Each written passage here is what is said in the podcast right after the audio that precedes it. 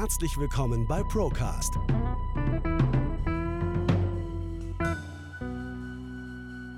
Der Podcast der ProLife GmbH. Wir nehmen Sie mit auf eine Reise hinter die Kulissen der Finanz- und Versicherungsbranche. Hallo und herzlich willkommen zu einer neuen Folge Procast. Und heute mit einem Wiederholungstäter tatsächlich, den wir zu Gast haben. Wer aufmerksam zugehört hat und wer schon lange unserem Podcast folgt, eigentlich seit Anbeginn, das war einer der ersten Folgen, der kennt bestimmt noch Herrn Klaus Roppe. Er ist Investment- und Finanzexperte und wir hatten ihn ja vor genau einem Jahr zu Gast und ähm, haben uns dann immer wieder rege ausgetauscht zwischendrin und ich sehe auch immer mal wieder seine Beiträge, die er auf YouTube so publiziert und da sind immer sehr, sehr spannende Sachen dabei. Deswegen ähm, sehr schön, Herr Roppel, dass Sie heute bei uns mit dabei sind. Schön, dass Sie da sind und herzlich willkommen. Vielen herzlichen Dank für die Einladung, lieber Früchte. Gerne. Herr Roppel, wir haben vor circa ziemlich genau einem Jahr miteinander gesprochen und in dem Jahr ist relativ viel passiert. Also wenn ich mich zurückerinnere, da war der erste Leitzinsschritt der FED eingeleitet worden letztes Jahr im, im März und jetzt sind wir mittlerweile bei 5% angekommen, äh, der Leitzins der, der amerikanischen äh, FED. Und diese Entwicklung, die wir in den letzten zwölf Monaten haben, Herr Roppel, was glauben Sie, Steht denn der Sparer besser da wie vor zwölf Monaten oder ist das Desaster nur noch viel größer geworden? Das ist eine sehr gute Frage. Ähm, die Geldentwertung ist natürlich weiter voll im Gange. Ne? Also äh, eigentlich schlimmer wie je zuvor, kann man wirklich sagen. Denn wir haben nach einer jahrzehntelangen, kann man ja sagen, ultralockeren Geldpolitik natürlich jetzt mit den Leitzinsanpassungen die Kehrtwende. Und viele denken ja jetzt, naja, wenn sie nochmal Geld auf dem Sparbuch oder Tagesgeld bekommen können, dass damit alles wieder gut ist. Aber die Realität ist natürlich eine komplett andere. Ja. Ich denke mal, wir werden auch noch auf das Thema Lebensversicherung und dergleichen zu sprechen kommen. Ja. Ähm, denn das liebste Kind bei der Altersvorsorge ist natürlich auch die Lebensversicherung und gerade Leitzinsanpassungen, äh, die wir ja jetzt erleben, äh, ja, haben nicht den Effekt, den wir uns alle hoffen oder erwünscht haben. Nicht nur für die Privatanleger, sondern auch für die Lebensversicherungsgesellschaften. Also kann man zusammenfassen, dass diese, diese steigenden Zinsen, die ja in den letzten Jahren von den Banken und von den Versicherungen auch immer herbei prophezeit worden sind und die immer gesagt haben, also wenn wir mal wieder steigende Zinsen haben, dann ist alles wieder in Ordnung, da können wir unsere klassischen Produkte wieder anbieten, wie davor auch, weil die hatten ja unstrittig mit den Nullzins, mit der Nullzinsphase auch äh, extrem zu kämpfen hat also diese Leitzinsanpassung ja nicht wirklich geholfen, weil wenn wir jetzt schauen, die Banken sind am Straucheln, die äh, Versicherungen sind es auch. Im Endeffekt ist es ja noch schlimmer wie davor, oder? Ja, ich glaube, das sollte man auch unseren Zuhörern oder Zuschauern äh, ruhig mal äh, ins Revue passieren lassen, ins Gedächtnis rufen lassen, denn wir haben ja nun Jahr, jahrelang eine sogenannte Null- und Strafzinspolitik gehabt. Mhm. Ja? Also die Strafzinsen oder Nullzinsen sind ja schon fast aus dem Gedächtnis für viele Leute. Die hatten wir ja noch äh, vor wenigen Monaten. Denn durch die Leitzinserhöhungen äh, hat sich die Welt eben seit dem 27.07.2022 geändert. Ich will noch mal in Erinnerung rufen, am 27.07.2022 ist der Leitzins auf erstmalig wieder auf 0,5 Prozent angezogen. Dann am 14.09. auf 1,25 Prozent, 22, wir sind noch in 22. Am 2.11. waren es dann 2 Prozent. Und ja, kurz vor Heiligabend im alten Jahr 2022 waren es dann schon 2,5 Prozent. So, wo sind wir jetzt? Ja, jetzt sind wir seit dem 22.03. auf 3,5 Prozent. Mhm. Und äh, wir wissen immer noch nicht, sind wir, haben wir das Ende der Fahnenstange erreicht, werden wir sehen im Laufe des Jahres. Aber äh, wozu führt diese ganze Situation? Sie führt natürlich dazu, dass wenn die Leitzinsen entsprechend angepasst werden, dann hat das natürlich Auswirkungen in verschiedensten Bereichen. Ne? Niedrige Leitzinsen oder höhere Leitzinsen haben unterschiedliche Wirkungen. Und bei den niedrigen Leitzinsen, wie wir sie ja mal hatten, ja, wir hatten ja schon wirklich äh, Zeit, wo das Geld gar nichts mehr gekostet hat. Ne? Man ja. kriegt regelrecht mit der Schubkarre Kredite nachgeschmissen. Ja, äh, gerade die, die eine Immobilie kaufen wollten, die haben sich ja richtig schön dicke verschuldet. Ne? Mhm. Ne? Ähm, und in der Hoffnung, alles ist gut. Ja. Mit niedrigen Leitzinsen konnten natürlich die Banken günstig Geld abrufen. Angebot an Geld äh, stieg eben kurzfristig. Aber wie gesagt, ähm, der Euro hat natürlich dann auch an Wert und Geldentwertung verloren bei niedrigen ne, sogenannten Leitzinsen. Mhm. Und äh, aber die Nachfrage nach äh, Konsum war natürlich auch prima ne, für eine gewisse Zeit. Ja, gerade nach Corona haben viele gesagt, Mensch, jetzt können wir mal wieder ne, ein bisschen Gas geben. Ne? Ist verständlich, wenn man monatelang im Homeoffice und was nicht alles ne, äh, äh, ja, eingesperrt war, in Anführungsstrichen. So, und ähm, die Folge ist natürlich, ähm, dass Preise in gewisser Hinsicht auch gesunken sind für eine ganze Zeit lang. Ne? Aber jetzt haben wir das Thema, die Leitzinsen sind wieder gestiegen und steigen. Ja, nicht nur hier in, in, in Deutschland oder Europa, sondern auch in den USA.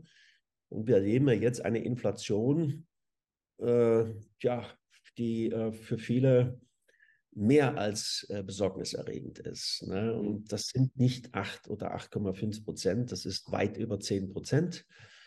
Gut, wir haben noch keine türkischen Verhältnisse von über 80 Prozent Inflation. Da sind wir noch weit von weg, aber dennoch ist diese ultralockere Geldpolitik, die wir seit Jahrzehnten erleben äh, oder jetzt in den vergangenen Jahren erlebt haben, ein großes Problem weiterhin. Und was bedeuten höhere Leitzinsen? Es wird für die Banken teurer. Das merken wir. Die Kredite von dem Zinsniveau steigen.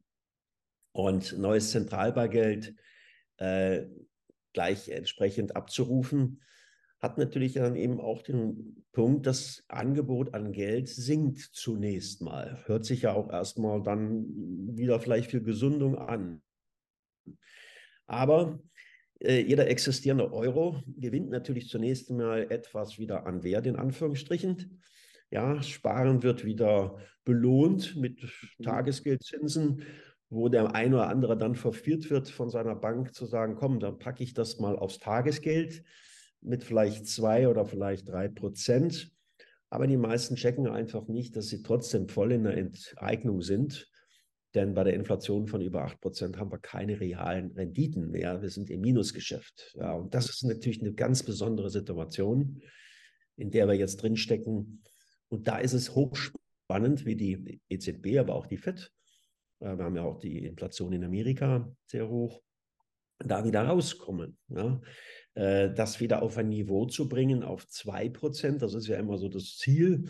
Ne? Preisstabilität 2%, Wunschvorstellung. Aber wünscht ihr was, äh, äh, ja, können wir weiter ne, nach vorne bringen, aber die Realität ist leider eine andere. Ich sehe keine äh, Preise im Augenblick in kurzer Zeit wieder auf Niveau 2%. Alleine die Energiekosten, der ganze Klimaumbau, der uns jetzt vor der Haustür steht, äh, all das wird eine Verschärfung der ganzen Situation noch eine ganze Weile mit sich bringen. Und es ist eine sehr, sehr spannende Zeit, in der wir zurzeit leben, wo jeder jetzt, jeder den klugen Umgang mit Geld noch mehr ins Bewusstsein kriegen muss. Denn es geht ja am Ende des Tages nie darum, nur Geld zu verdienen. Es geht immer darum, Geld zu erhalten, vom Wert her zu vermehren, um Wohlstand zu sichern. Und das ist mittlerweile in vielen Fällen nicht mehr der Fall. Ja, da haben Sie vollkommen recht und das ist ja auch die Aussage, die wir immer als Grundtenor mitgeben. Das geht um das Thema der Kaufkrafterhaltung, das, der Vermögenssicherung und da werden wir später nochmal kurz drauf eingehen, Herr Roppel, da sind Sie ja mit Ihrem Team äh, Experte für die Kaufkraftsicherung und für die Vermögenssicherung. Aber bevor wir darauf eingehen, wie Sie ähm, die, Ihren Mandanten da entsprechend helfen können, ähm, was ich ganz interessant finde, dieses Thema Inflation, also das stand ja jetzt in den letzten Monaten über allem. Das heißt, die Zinsen wurden exorbitant angepasst nach oben, ähm, um, nur um dann die Inflation wieder zu drücken, aktuell eher mit mäßigem Erfolg. Und jetzt haben wir die, die Situation, dass diese äh, exponentielle Geldpolitik dann doch wieder durchgeführt wird, sobald die erste Bank in irgendeiner Form ins Straucheln gerät. Denn wenn man mal die Bilanzsumme der, der FED anschaut, dann hat die sich jetzt über die letzten zwölf Monate so ein bisschen nach unten tatsächlich entwickelt. Das heißt, es wurde durch die restriktivere Geldpolitik dann tatsächlich die Bilanzsumme so ein bisschen ähm, abge, abgemildert. Und in den letzten Wochen ist es dann wieder exponentiell nach oben ähm, angestiegen, sodass 75 Prozent des Erfolges aus den letzten zwölf Monaten mit den von ein paar Tagen wieder weg waren. Das heißt, dieses Thema der Inflation, also meine persönliche Meinung, und dann frage ich Sie, was Sie darüber denken, ich glaube, das wird uns schon noch ein paar Monate, wenn nicht sogar Jahre auf einem gewissen Niveau begleiten, oder? Wie denken Sie dazu? Ja, leider ist das so. Und ich bin da auch Ihrer Meinung. Das heißt, also wir werden es nicht mehr so schnell erleben, dass wir Inflationsraten von 2%, die ja weiter die EZB ne, zum Ziel hat, äh, erleben werden. Das ist äh, sehr bitter. Und die Gründe sind natürlich äh, in einer ja, ultralockeren Geldpolitik zu sehen, die man ja schon seit der Finanzkrise 2008, 2009 und das nicht nur in Deutschland, sondern eigentlich weltweit äh, zugelassen hat. Ja, man hat also Papiergeld gedruckt bis zum Abwinken. Man hat äh, alles versucht, die Märkte mit Geld zu fluten, ja, was ja auch äh, gelungen ist. Wir haben ja erlebt, dass äh, das natürlich auch zur Folge hatte für eine ganze Weile, dass äh, Menschen natürlich auch ja, viel kaufen konnten. Also Stichwort Immobilien. Viele haben sich zum Beispiel ein, ein Haus geleistet oder eine Eigentumswohnung oder auch ein Mehrfamilienhaus äh, zu Kreditzinsen, Darlehenszinsen, die zum Teil unter ein Prozent waren. Also man hat ja selbst, äh, äh, muss, muss man sich mal vorstellen, also geliehenes Geld fast geschenkt bekommen. Ja? ja. So, und ähm, das ist natürlich schon eine, eine Politik, eine Geldpolitik, die dermaßen ungesund ist und dermaßen äh, äh, in die falsche Richtung äh, Menschen wie, wie, wie so eine Herde geführt hat, die jetzt zum Teil natürlich auch in der Falle sitzen. Denn eins muss man ganz klar sagen, äh, wir erleben jetzt die Zinsanpassung auf breiter Front. Und Zinsanpassung ist eine Verteuerung. Ja, die Preise nicht nur im Supermarkt steigen oder an der Tankstelle, sondern eben auch bei den Krediten. Und das ist natürlich für unsere Wirtschaft, äh, nicht nur, sondern auch für die viele Privathaushalte ein echtes Problem. Denn äh, wenn die Zinsfälligkeiten irgendwann enden, manche haben vielleicht nur fünf oder zehn Jahre Zinsbindungen noch und sie müssen dann neu finanzieren oder auch dieses Jahr, dann wird es schon echt problematisch für viele, dann ihre Kredite vielleicht noch äh, ja, so zu halten, wie sie es vorher noch konnten. Denn mhm. die Banken sind ja nicht äh, ja, großzügig und sagen, okay, statt jetzt ein Prozent müssen sie vier oder fünf Prozent zahlen und wir erlassen ihnen dann mal vielleicht die Tilgung für ein paar Jahre. Das werden die mhm. sicherlich machen. Sie werden dann wahrscheinlich sagen, ja, entweder zahlst du lieber Darlehensnehmer oder du musst verkaufen. So, und das erleben wir jetzt ja auch, wenn die verkaufen wollen, die Leute, gerade bei Wohnimmobilien. Dann merkt man jetzt, dass die Verkaufswelle vorbei ist. Ja, denn äh, die Welle ist nicht vorbei, die Verkaufswelle, ich muss mich korrigieren, sondern die Kaufwelle ist vorbei. Das heißt, die Leute, die kaufen weniger jetzt die, die Immobilien, weil sie einfach sagen, ja, ähm, ist das nicht doch jetzt noch zu teuer? Ja, und wir sehen ja, wenn man das deutschlandweit jetzt betrachtet, gibt es natürlich Standorte, die immer noch sehr hoch vom Preisniveau sind. Denken wir jetzt mal an München, Köln, Düsseldorf, mhm. Berlin, also die Großstädte vor allen Dingen. Aber auch hier ist Zurückhaltung schon zu spüren, dass äh, sehr weitsichtige Investoren auch sagen, ich lasse im Augenblick erstmal die Finger davon, weil das Preisniveau ist mir zu hoch, das Zinsniveau ist mir zu hoch und ganz entscheidend ist natürlich auch die Politik, die wir jetzt haben, die mit Verboten wie zum Beispiel, wer jetzt eine Gas- oder eine Ölheizung noch in seinem Haus hat, soll die ja zukünftig ne, umtauschen mit Wärmepumpen, was da so alles kommt. Und das führt natürlich zu Verunsicherung und zu Ängsten, wo Menschen dann sagen, ich bin nicht mehr bereit, das zu machen. Und das ist natürlich Gift für die Wirtschaft und Gift für die Banken, weil Banken leben ja letztendlich auch vom Kreditgeschäft. Also im Prinzip ist das so die Quadratur des Kreises, in der wir im Augenblick drinstecken und wo wirklich die Frage ist, die, die ich auch nicht beantworten kann, die kann keiner seriös beantworten. Wir haben alle nicht die Glaskugel, wie lange hält uns das jetzt noch in Atem? Ja, die hohe Inflation und vor allen Dingen auch mit den aktuellen Meldungen aus äh, ja, UBS, ne? Credit Suisse, Silicon Valley. Ähm, für die, die es äh, nicht mitbekommen haben, äh, die Bankenproblematik oder die ersten Bankenplanken aus ähm, ja, Silicon Valley war ja der Anfang. Das wird auch noch nicht zu Ende sein, denn in den Bilanzen vieler Banken stecken auch Anleihen, äh, die man ja zuhauf hat. Und äh, da ist auch die nächste Frage, wer fällt denn als nächstes vielleicht um? Äh, auch hier in Deutschland. Ne? Und das wissen wir noch nicht. Da schweigt man sich noch aus. Aber ich gehe stark davon aus, wir werden noch die eine oder andere Bankenpleite in den nächsten Wochen, Monaten im Laufe des Jahres erleben. Ja, das glaube ich tatsächlich auch. Und ich wäre immer ganz hellhörig, wenn ein Politiker vor die Kamera tritt und sagt, wir müssen uns äh, um unser Geld keine Sorgen machen. Genau dann spitze ich die Ohren und habe ganz große Sorge um mein Geld, weil in der Regel ist dann irgendein Ungemach schon tatsächlich im, im, im Hintergrund, äh, der, der so vonstatten geht. Ja. Äh, um da nochmal drauf einzugehen, Herr Roppel, dieses Thema der, der Bankenpleiten. Es kam ja jetzt für viele tatsächlich sehr, sehr überraschend, sehr schnell, sehr plötzlich. Silicon Valley Bank, das war innerhalb von Tagen, war das Thema gegessen. Credit Suisse, die zweitälteste Schweizer Bank, auch innerhalb von, von wenigen Tagen von der Bildfläche verschwunden. Also ähm, schon, ja, also wirklich schon ein wirkliches Ereignis.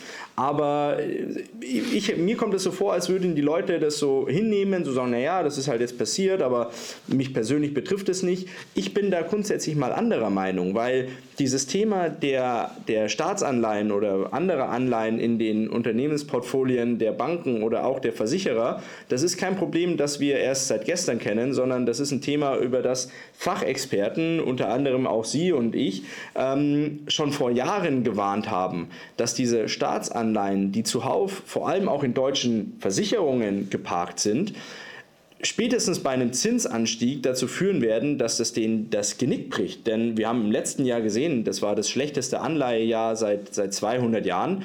Äh, die Banken haben Anleihen im Portfolio, die teilweise nur noch 50 Prozent dessen wert sind, mit was sie das damals eingekauft haben oder bilanziert hatten, also ihrem Nominalwert.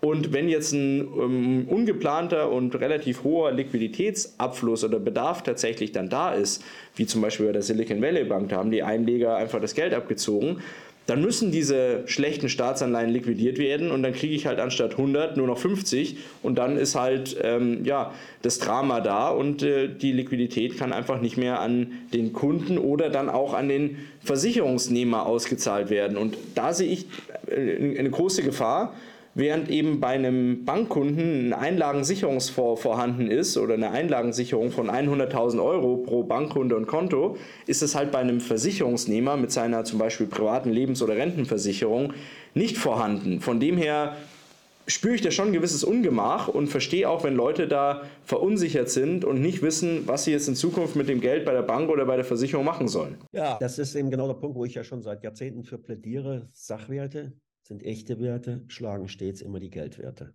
Ja? Und Geldwerte für alle unsere Zuhörer und Zuschauer sind eben Papiergeld, Tagesgeld, Festgeld, Sparbuch, klassische Lebensversicherung, wie Sie gerade sagten, sind nichts anderes als Papiergeld.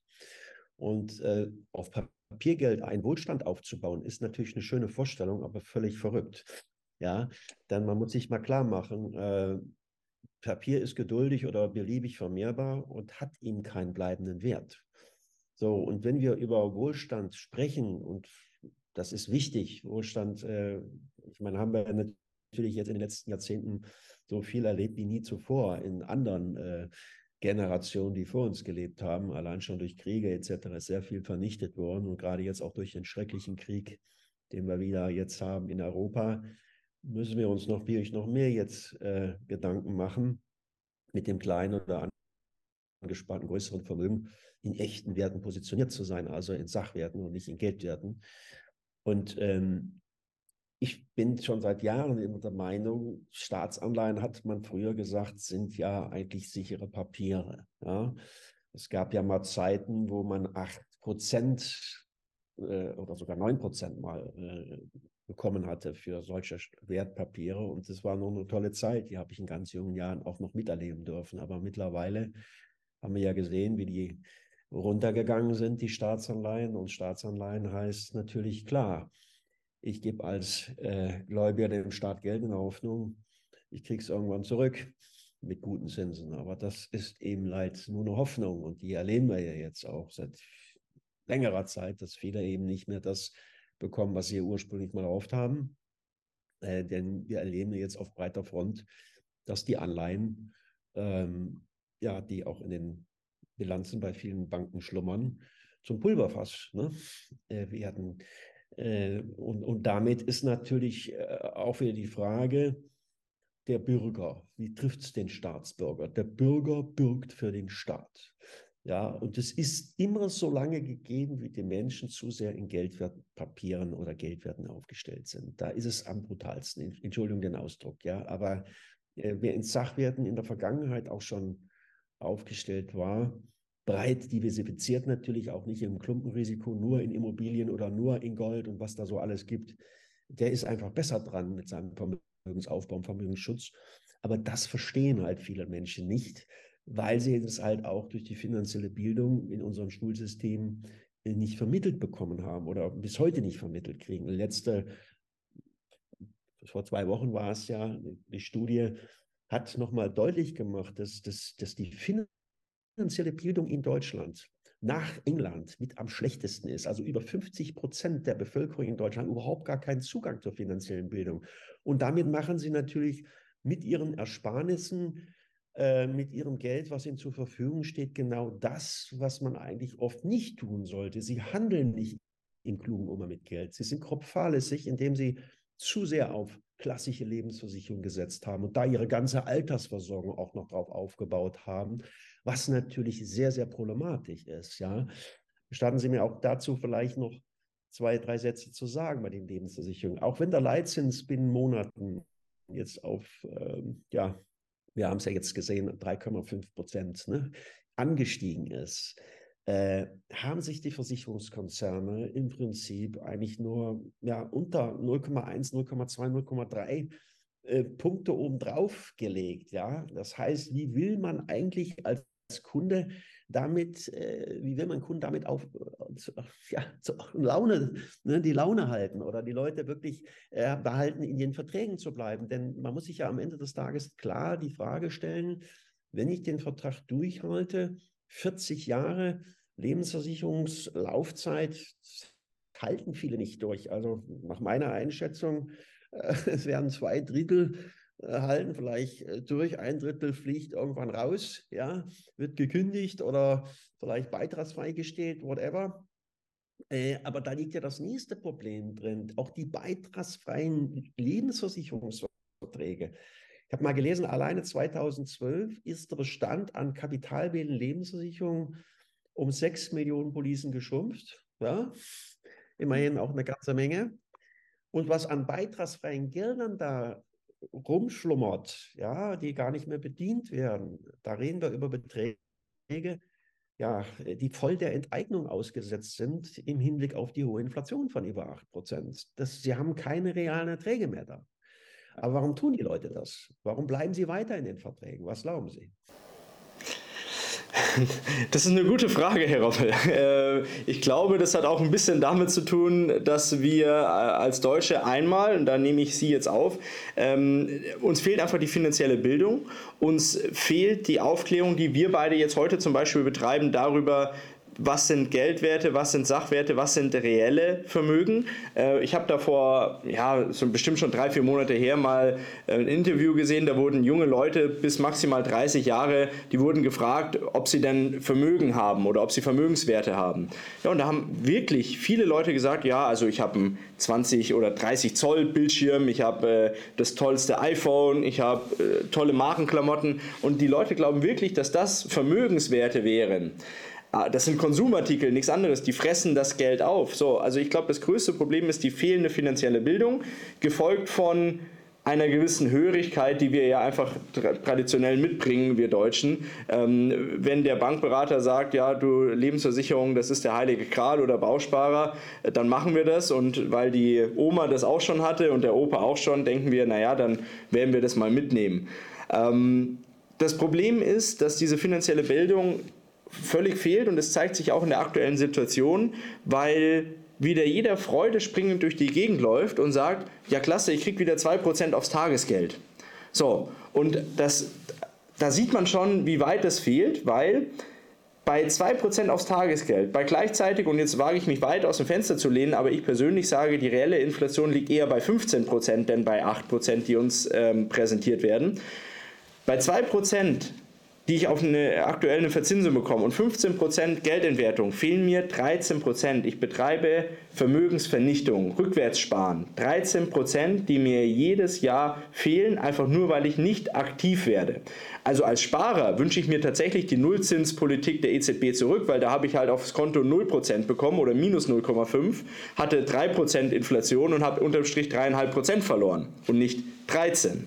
So, also von dem her die, die Situation war noch nie so schlecht wie jetzt, meiner Meinung nach. Und ähm, wir müssen, ja, wir, wir müssen alle in die Handlung kommen. Das heißt, ich kann nur diejenigen, die heute mit dabei sind äh, oder sich das anschauen oder anhören, auf, äh, aufrufen, sich damit zu beschäftigen, sich mit Experten auseinanderzusetzen, wie mit dem Herrn Roppel, wie mit mir, um dann entsprechend in Zukunft die Möglichkeit zu haben, ja, als Gewinner auch aus dem, aus dem Thema rauszugehen. Weil ich persönlich denke, es geht jetzt nicht darum, den einen oder anderen Prozentpunkt Rendite rauszuholen oder möglichst gewinnbringend aus der, aus der aktuellen Krisensituation hervorzugehen.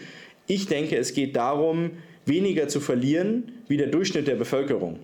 Und der Durchschnitt der Bevölkerung wird extrem viel verlieren, weil all diejenigen, die in Geld und Papierversprechen, in Bank- und Versicherungsleistungen investiert waren, waren in der Vergangenheit immer diejenigen, die nach einer solchen inflationären Phase und nach einer solchen wirklich ähm, eher dann auch tragischen finanziellen Phase zum Schluss eben nichts mehr hatten. So, und ich glaube, darum geht es im Endeffekt. Ja, man darf ja auch noch vielleicht in Erinnerung rufen, Sie hatten es eben sehr schön angesprochen, die Null- und Niedrigzinsphase, ne, die, die, der Begriff Nullzinsen oder Strafzinsen, das, das ist ja schon fast aus dem Gedächtnis bei vielen Leuten raus, ja, obwohl das ja erst, erst ein paar Monate zurück ist.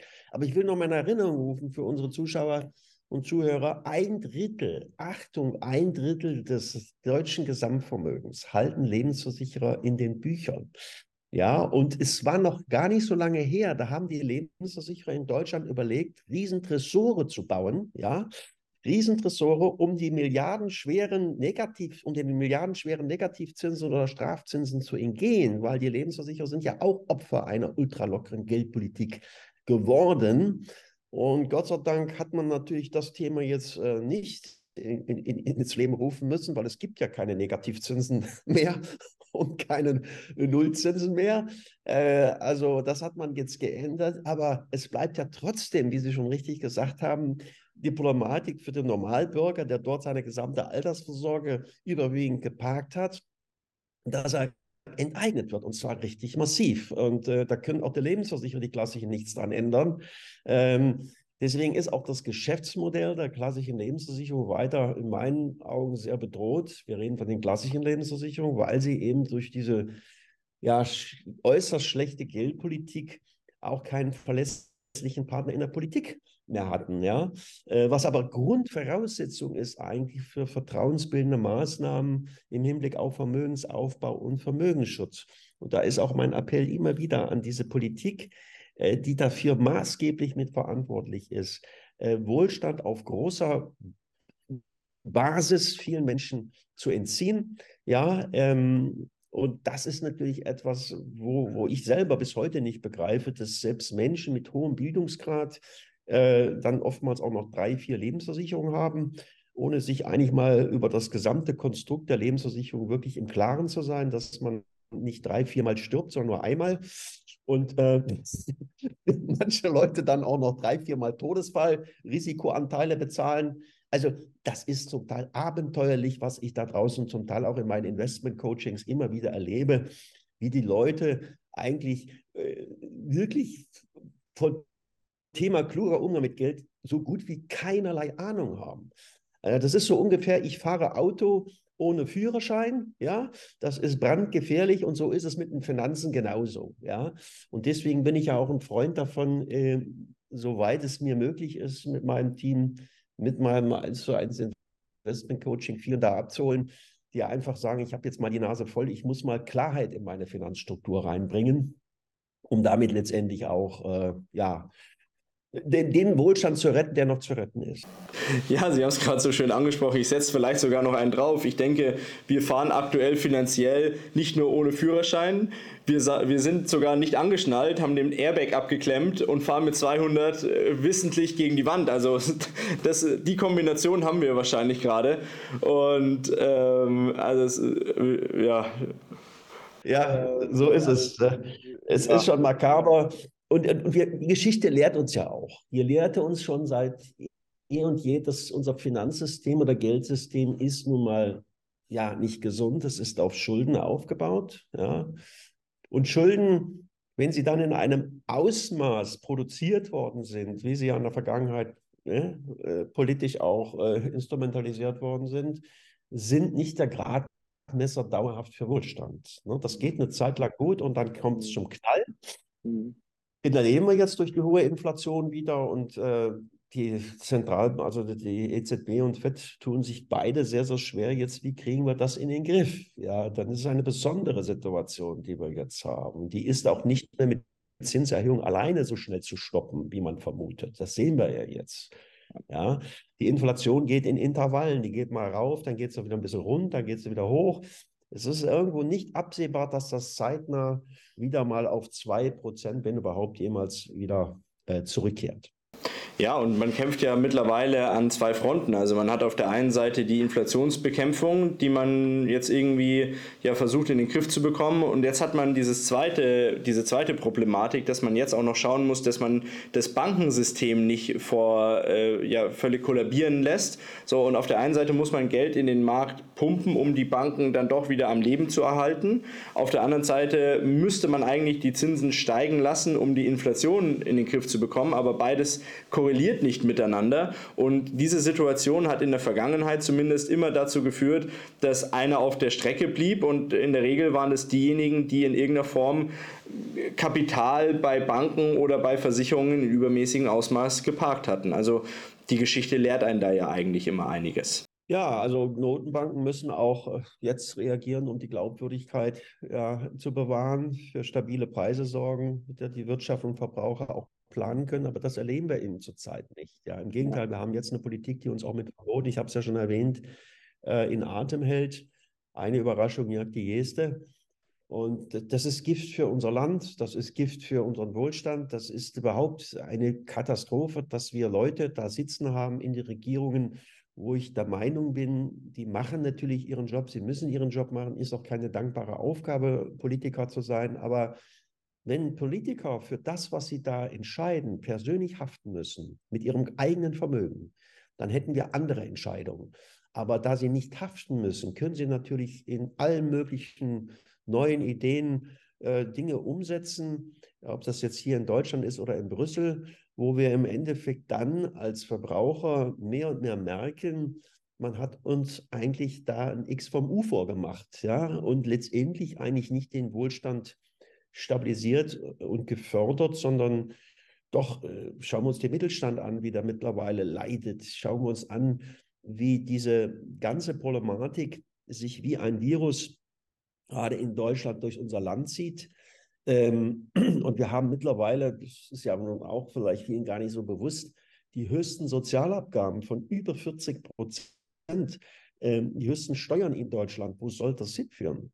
Ja, wir müssen Anreize schaffen, um Menschen wieder in Lohn und Brot zu bringen. Anreize, dass es sich auch lohnt, Unternehmer oder Unternehmerin zu werden, Risiken einzugehen, aber das setzt eine Planbarkeit voraus, das setzt eine verlässliche Politik voraus und nicht äh, Leute, die ständig mit neuen, tollen Ideen kommen, so nach dem Motto, wir wollen klimafreundlich sein. Ja, bin ich auch dafür, was fürs Klima zu tun. Das ist, ist nicht mehr in Ordnung, das Klima. Das wissen wir. Wir hatten jetzt im Januar äh, Silvester 15 Grad, ja, abends. Das hat es noch nie in Deutschland gegeben. Das ist wirklich ein Alarmzeichen. Aber wir können jetzt nicht hingehen in einem Schweinsgalopp, wie es jetzt meiner Meinung nach die Politik versucht, Deutschland klimaneutral zu machen, äh, um dann zu sagen, ja, wir haben das geschafft aber schauen wir doch mal den Anteil an von Deutschland an mit 2% auf die Welt. Wir alleine werden die Welt nicht retten können. Mhm. Ja, das ist meine persönliche Überzeugung. Ja, da haben Sie vollkommen recht. Und äh, zum Ende des Gesprächs vielleicht auch nochmal dieses eine Wort, das Sie be äh, benutzt haben. Das finde ich echt spannend.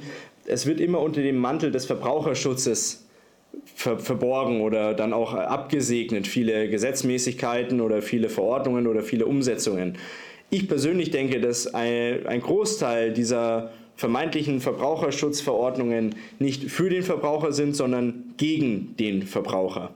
Und äh, da, können wir, da können wir vielleicht einfach noch mal äh, in Zukunft sprechen, Herr Roppel, dass wir da noch mal eine Folge machen, ähm, welche vermeintlichen Verbraucherschutz Richtlinien wurden in der Vergangenheit umgesetzt. Man denke an Paragraph 314 Versicherungsaufsichtsgesetz zum Beispiel, der ja dann auch eher gegen den Verbraucher gerichtet wird. Aber zum Schluss habe ich noch eine Frage, Herr Roppel, und zwar, ähm, Sie sind grundsätzlich, finde ich, wenn, wenn man so mit Ihnen spricht, im Interview ist, sind, ähm, dann sind Sie immer sehr, sehr positiv gestimmt. Sind Sie das denn auch für die Zukunft, dass Sie sagen, ähm, es gibt Möglichkeiten für den einzelnen Bürger, egal wie dick der Geldbeutel ist, sich für die Zukunft vorzubereiten und es gibt dann auch die Möglichkeit, aus dieser Situation ähm, ja gestärkt hervorzugehen. Glauben Sie, das ist so oder wird es uns alle treffen und eigentlich haben wir gar keine Chance? Also grundsätzlich bin ich nicht der Mensch, der äh, total negativ alles sieht. Es ist vieles nicht in Ordnung in unserem Land, sehr vieles nicht. Ja? Und es ist auch vieles wirklich negativ zu besehen, zu betrachten. Nehmen wir die zunehmende Altersarmut, die da auf uns zusteuert und, und, und. Und das hat aber auch sehr stark mit dem demografischen Wandel zu tun. Wir müssen immer uns in Erinnerung rufen, es hat noch nie so eine Zeit gegeben wie heute, wenn wir mal so zurückschauen, die letzten hunderte von Generationen, wo Menschen so lange leben konnten, ja, und dennoch einen gewissen Wohlstand erfahren haben. Das haben wir dem Kapitalismus zu verdanken und der muss auch weiter am Leben erhalten werden. Es muss erreicht werden, dass wir weniger Staatsinterventionen haben. Ne? Wir müssen wieder eine freiheit demokratische äh, Republik ja nicht nur bleiben, sondern wir müssen es mehr werden. Ja, also deswegen bin ich also ein absoluter Feind von diesen Verboten und von dieser Überbürokratisierung. Das muss rückgefahren werden und zwar in schnellster Art und Weise. Und ich muss Ihnen ganz ehrlich sagen, wenn ich über Vermögensaufbau und Vermögensschutz spreche, auch in ähm, meinen vielen Tausenden von Gesprächen in den letzten Jahrzehnten, dann halten mir viele deswegen auch die Treue, weil ich natürlich sage, und da bleibe ich auch bei, wenn wir für uns finanziellen Wohlstand aufbauen wollen, dann müssen wir bereit sein, global zu investieren und nicht nur zu sparen. Die meisten Menschen verstehen den Unterschied gar nicht. Ne, die sparen nur, aber investieren nicht. Ja? Sparen tun alle die, die jetzt ja, weiter bei Sparbuch, Tagesgeld, Festgeld, klassischer Lebensversicherung bleiben und merken jetzt die volle Enteignung.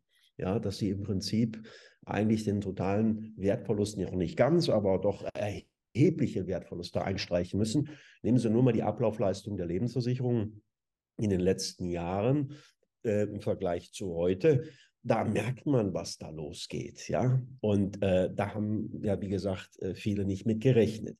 Wer in den Aktienmärkten zum Beispiel oder an der Börse weltweit global richtig gut aufgestellt war in den letzten Jahren, das ist belegbar studienmäßig, der hat die höchsten inflationsbereinigten Renditen zu erzielen. Ja, das ist äh, in den letzten Jahrzehnten so gewesen. Das wird von meinen Dafürhalten auch in der Zukunft möglich sein. Warum? Weil wir weltweit natürlich heute einen großen Vorteil haben. Der Vorteil ist natürlich der Dialog durchs Internet und Co. Ne? Die Globalisierung hat viele Vorteile. Nehmen wir aber auch die Megatrends, die jetzt in den nächsten Jahren mehr und mehr an Bedeutung gewinnen werden. Also nehmen wir nur das ganze Thema KI, künstliche Intelligenz, ist ein Megatrend, den ich äußerst positiv sehe. Ich habe also auch nicht so die Sorge, dass damit Tausende von Arbeitsplätzen und was nicht alles flöten geht. Das sehe ich nicht so. Ich sehe es eher so, dass ganz neue auch Arbeitsplätze entstehen werden und dass wir auch weltweit noch einen viel besseren Wohlstand aufbauen können, wenn wir bereit sind, wir müssen bereit dazu sein, investieren zu lernen. Ja? Wir müssen auch bereit sein, Mut zu lernen, in neue Dinge, ja, uns damit zu beschäftigen und nicht äh, uns zurückzulehnen und zu sagen, na ja, das kenne ich nicht, das weiß ich nicht, also lasse ich es direkt ganz sein. Und das ist so das, was ich draußen immer bei, gerade auch bei älteren Menschen erlebe, die viel zu konservativ viel zu starr in ihrem Denken sind und damit im Prinzip eigentlich nicht nur ihren eigenen Wohlstand gefährden, sondern den auch ihrer Kinder und Enkelkinder. Mhm. Ne? Wenn es ständig besser wird, hört bald auf, gut zu sein. Altes Sprichwort. Und da muss ich eben auch, äh, Geld braucht Wachstum, Geld braucht neue Ideen, Geld braucht letztendlich die Möglichkeit, ja, sich zu vermehren. Das kann ich nur, indem ich zum Beispiel mich an Firmen weltweit beteilige, die ein gesundes Geschäftsmodell haben, die regelmäßig Dividenden auszahlen können. Ja, da gibt es viele, viele Möglichkeiten. Auch der Immobilienmarkt ist für mich nicht tot, aber es gibt zum Beispiel die Möglichkeit im Bereich der Sozialimmobilien, der Pflegeimmobilien. Hervorragend kann man dort investieren, wenn man weiß, wie es geht. Weil wir werden jetzt ein, eine, eine Heer von Pflegebedürftigen in den nächsten Jahren erleben, wie Deutschland das noch nie erlebt hat. Es werden pro Jahr nur, Achtung, 250 Pflegeeinrichtungen gebaut pro Jahr. Es müssten 400 gebaut werden, um den rasant steigenden Bedarf an pflegebedürftigen Menschen abdecken zu können. Wer heute in seiner Familie erlebt, dass jemand Pflegeplatz braucht, muss manchmal monatelang warten, ja, um so einen Platz zu kriegen. Und das wird nur in den Griff zu kriegen sein, wenn weitere Pflegeeinrichtungen auch gebaut werden. Also ist auch hier für Investoren im Immobilienbereich eine hervorragende Möglichkeit gegeben, auch damit Vermögen aufzubauen. Mhm. So, und ähm, wenn man mal ganz ehrlich ist, die, die, die, die, die institutionellen Anleger, das sind die Versicherungen, die Banken, die Fonds und die Stiftungen. 80 Prozent dieser Pflegeimmobilien werden von institutionellen äh, Anlegern gekauft und nur 20 Prozent von Privatanlegern. Also wer auch in dem Bereich kundig ist und weiß, was er wie wo machen kann, der muss sich auch um die Zukunft weniger Sorgen machen, weil er diversifiziert an der Börse mit Immobilien, Rohstoffe gehören mit dazu, ne, breit gefächert aufgestellt ist. Und dann muss ich mir weniger Sorgen machen. Ja? Aber die, die es nicht tun, da bin ich bei Ihnen. Da können Sie nur und ich helfen, die wach zu machen oder wacher zu machen, zu sagen, äh, wir müssen jetzt doch mal über Umschichten nachdenken. Ne? Wir müssen uns neu aufstellen. Das war wieder eine spannende Folge Broadcast, ein tolles Interview mit dem Herrn Klaus Roppel und ich hoffe, es hat Ihnen genauso gut gefallen wie mir auch. Mich würde es mal interessieren, wie kommen diese Interviews eigentlich bei Ihnen an? Einfach mal unter den Podcast kommentieren oder unter das YouTube-Video, falls Sie den Podcast über YouTube anschauen. Sollen wir mehr Interviews machen oder möchten Sie dann doch lieber gern unsere Expertise hören und unseren Austausch? Würde mich freuen, wenn Sie dazu uns Feedback geben. Ansonsten freue ich mich über jeden neuen Abon Abonnenten, den wir bei uns begrüßen können und dürfen. Und ähm, auch wenn Sie uns natürlich weiterempfehlen, unseren Podcast, nur so können wir gemeinsam wachsen und unsere Botschaft tatsächlich nach außen verbreiten. Ich bedanke mich, dass Sie mit dabei waren, wünsche Ihnen noch eine schöne Restwoche und teilen, liken und kommentieren nicht vergessen. In dem Sinne, besten Dank fürs Zuhören, Ihr Felix Früchte. Bis zur nächsten Folge Procast. Der Podcast der ProLife GmbH aus Ingolstadt.